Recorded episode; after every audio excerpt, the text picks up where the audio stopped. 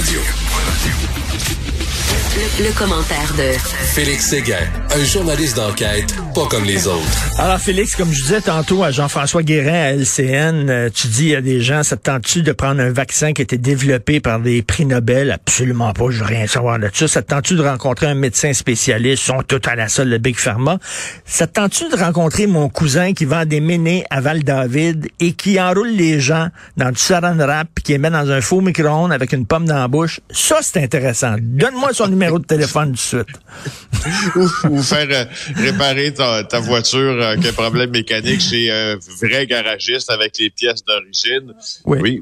oui. Aller chez Kevin, par exemple. Ben Kevin, lui qui a fait ses recherches la, la nuit, là, tu sais, avec son sac de données. J'ai même pas terminé encore de rire de ta chronique avec Jean-François Guérin que j'entendais tantôt avant justement de parler du même sujet. Ben oui, on parle de ça aujourd'hui. Ben des gens qui font euh, des gens qui font affaire avec des guérisseurs.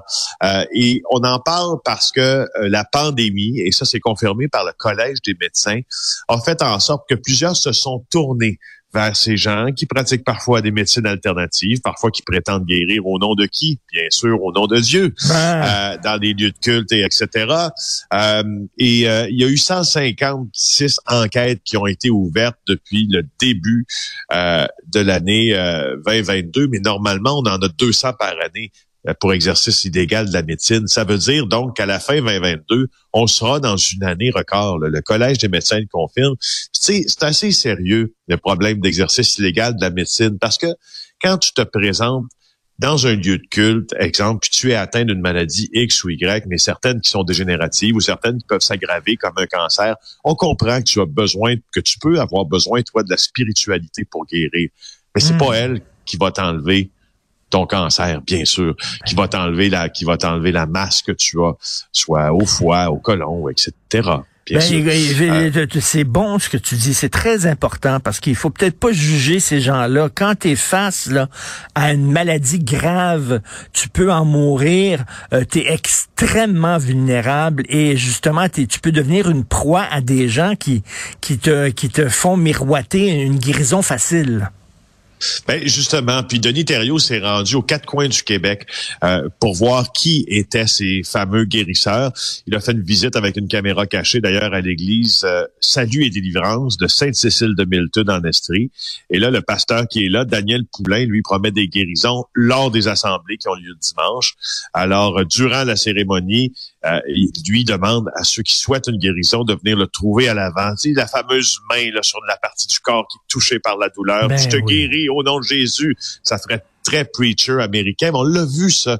Moi, je suis toujours assez renversé que ça existe, mais comme on vient de le dire, je comprends que la spiritualité a une importance capitale pour plusieurs lorsqu'on est face à la mort notamment. Mais voyez ce que ce que Denis Thériault dans l'extrait suivant là, a recueilli. Juste avant de se présenter à l'église, mon collègue a chaussé cette botte de fracture. Ce qui attire l'attention de cet homme à la fin de l'assemblée. Euh, C'était cassé. Il y a eu une opération. Et là, écoute, c'est pas mieux. Je, je me, ça fait mal, là, sans, sans bon sens. Ben, je peux prier pour toi, moi. Euh, j'aimerais ça, oui. Ouais. Oui. Le rituel commence. Euh, dans le nom de Jésus, je commande à toute la cheville de se replacer maintenant, tout ce qui est cassé, tout ce qui a été magané. Est-ce qu'on essaie de se lever? On peut essayer, oui. Lève-toi et marche. Intervenir pour traiter une personne ou pour soulager ses symptômes peut constituer une infraction au Code des professions.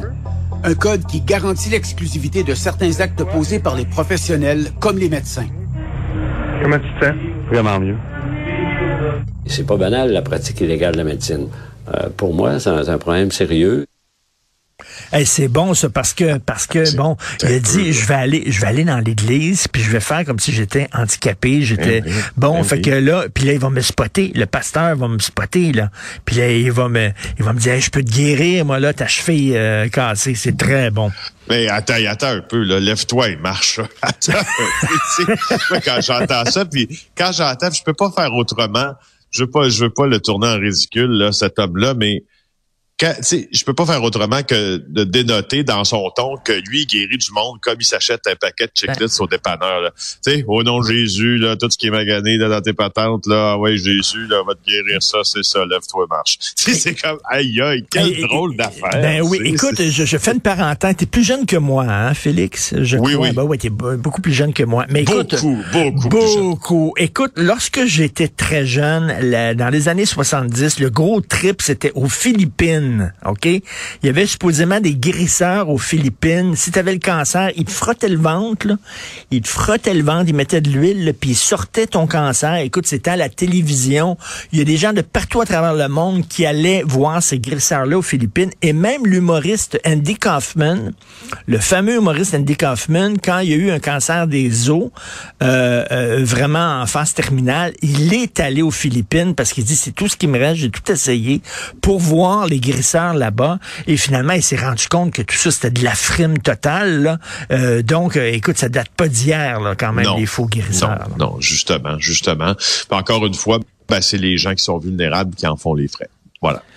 Eh ben, j'ai un ami, j'ai un ami qui est qui est un journaliste scientifique, OK, ça fait des années qu'il écrit pour des magazines et tout ça, qui suit ça, et euh, les grisseurs et tout ça, il dit, il y a une gang de pétés à Val-David. Je sais pas ce qui se passe à Val-David, mais souvent, tu sais, les, les histoires que tu entends parler des gens qui sont roulés dans, dans le saran wrap ou n'importe quoi, il dit, c'est souvent, ça arrive souvent à Val-David. Je sais pas ce qui se passe là exactement. Il y a comme une gang de vieux hippies à Val-David qui tripent sur le New Age puis les, les, thérapies alternatives, en tout cas. J'ai pas, pas, vu ça récemment, j'ai pas lu ça récemment dans un article, je sais pas si c'est chez nous, chez un, chez un média concurrent, là, euh, qui, qui, qui, qui dénotait là le nombre de cliniques de croissance personnelle, etc., etc., à Val-David. On verra.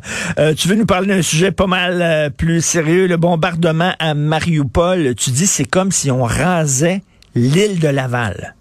Ben oui, c'est Marie-Christine euh, Trottier, qui euh, notre excellente journaliste à la recherche, qui euh, s'est prêtée au jeu des des comparatifs, si on veut, parce que là, on sait que Mariupol a été lourdement touché dans le sud-est de l'Ukraine, et on sait que l'armée russe est aux portes de Kiev ou presque.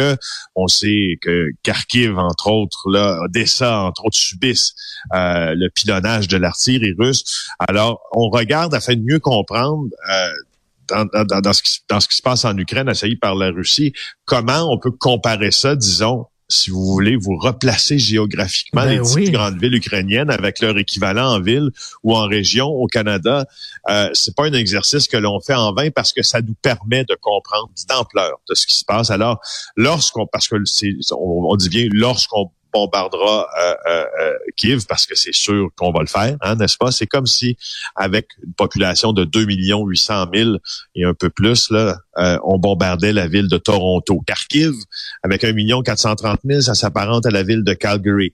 Odessa, qui tombera le bientôt, selon toute vraisemblance, c'est comme si on rayait de la carte une ville comme Ottawa. Alors, je voulais juste noter que ces comparaisons sont disponibles aujourd'hui dans le Journal de Montréal et sur, sur l'onglet enquête là, de notre site Internet, euh, parce que ça, ça, va vous faire comprendre. mais non, mais c'est moi, moi, j'adore ça parce que ça rend la chose concrète. Tu sais, quand on dit là, on bombarde telle ville, oui, c'est loin, tout ça est abstrait. Mais là, tu dis, c'est comme si on rasait l'équivalent de l'île de Laval.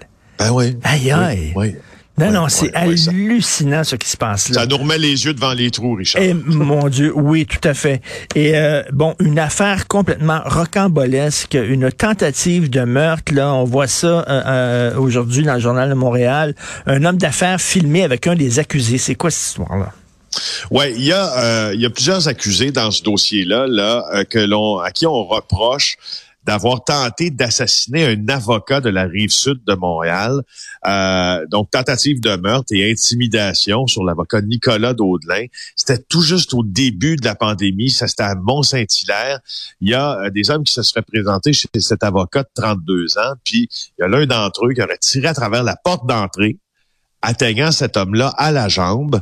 Mais là, ce qu'on comprend avec tout ça, c'est que selon la théorie de la police puis de la couronne, cette affaire-là vient d'un dénommé Malo, qui avait maille à partir, Jean-François Malo pour le nommer plus précisément, qui avait maille à partir, entre autres, avec des compagnies représentées par Maître Daudelin, et a décidé, lui, qu'il était pour en finir, puis il aurait engagé, toujours selon les prétentions du poursuivant, des tueurs. Il aurait engagé Sheikh Ahmed, Tidiane Ndai, euh, qui ont été filmés en pleine discussion avec Daudelin le 24 avril 2020, euh, un mois après la tentative de meurtre. Les, policiers de la Sûreté du Québec les ont suivis un peu partout, les ont filmés, ont réussi à relier, selon leurs prétentions, Malo à, à, ces, à ces hommes de main-là. Et là, c'est ce qu'on est en train au palais de justice de hmm. Longueuil d'établir comme preuve. On est en train de dévoiler devant le juge là euh, toute cette preuve de filature et etc. Euh, qui vont euh, qui, qui, qui, vont bon ben espère le DPCP permettre de, de condamner Ndai ben et Jean-François Malo lui donc celui qui aurait commandité l'affaire. C'est un promoteur de la région de Joliette dans la Naudière alors, c'est lui qui aurait commandé cette attaque-là. Il était en litige civil avec Desjardins, comme je t'ai dit, qui était représenté par Daudelin. Alors, ça se poursuit lundi au palais de justice de Longueuil. Malo va subir un procès séparé pour ces affaires-là. Ce sont seulement les co-conspirateurs qui sont devant. Et le gars, il se montrait avec euh, ce gars-là euh, en public, là, à l'extérieur. Yes, sir. Hey, hein? C'est un champion, ça, hein? Yes, Ah ouais, plutôt que de le rencontrer dans des endroits secrets, ben non, il sortait dehors, puis il rencontrait, là, alors, euh, écoute, bravo. Les applications cryptées aussi, hein, au nom, au, on se casse le caillou hein, pour te donner des possibilités de, de, de, communiquer là euh, secrètement aujourd'hui. Mais non, faut que tu le rencontres en personne ou à ton bureau dehors, devant tout le monde. Écoute, on parle toujours, toi et moi, on aime ça discuter de séries documentaires qu'on voit. Je sais pas si tu as vu de Tinder Swindler, oui, l'arnaqueur du Tinder, un jeune homme, un beau garçon, euh, assez habile, euh, qui a extorqué des millions euh, de dollars à des filles qu'il rencontrait sur Tinder. C'est-tu bon? C'est excellent et je souligne dans ça.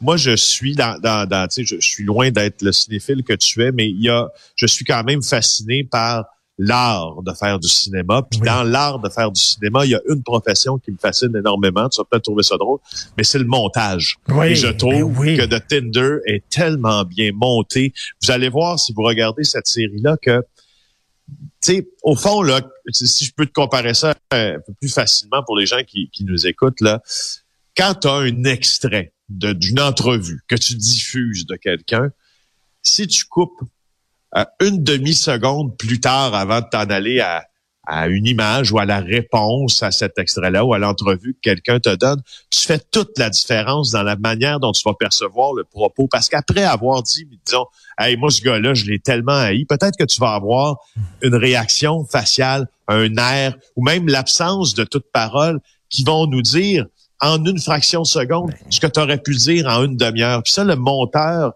est toujours très à l'affût de ces tout petit détail là et il est le montage là dans, dans Tinder c'est vraiment parfait. Écoute Félix, si Denis Villeneuve et Steven Spielberg t'entendaient, ils seraient tellement contents parce que tu sais que les, les prix techniques euh, meilleure photo, meilleur montage et tout ça, ils veulent maintenant donner ça hors d'onde aux Oscars. OK, ça sera enregistré ah avant dans hein? un autre gala. Et là Spielberg et Denis Villeneuve et tout ça, ils ont dit êtes-vous fou Christy? Un monteur, c'est super important, aussi important qu'un réalisateur. Un directeur photo, c'est aussi important. On veut ces gens-là au gala, sur la scène. Ben là, arrête, c'est sûr. Hey, moi, j'ai déjà vu une monteuse ici au Québec. Là, elle nous a, elle nous a fait, puis c'était dans un, cours de scénarisation. Euh, à, à, à, je me rappelle plus c'était où, mais c'était un cours de scénarisation en tout cas. Puis c'était une monteuse. Elle nous a monté le même extrait de la même entrevue de trois façons différentes. Wow. Mais c'était le même extrait, là. Et tu percevais, et tu comprenais une chose totalement différente du même extrait selon la manière qu'elle l'avait monté. Ah ben ça c'est ah, mon Dieu que je paierais voir ça. C'est génial ça. Mais mais écoute effectivement puis les réalisateurs disent ben, c'est un art collectif le cinéma et la réalisation de documentaires et tout ça et c'est aussi important qu'un réalisateur. Donc euh, effectivement tu as tout à fait raison euh, de souligner l'importance des monteurs et des monteuses. Merci beaucoup. Bon week-end cher bon Félix. Bon week-end à toi à la vodka ukrainienne mon cher Richard. oui. Lève-toi et marche. Tiens,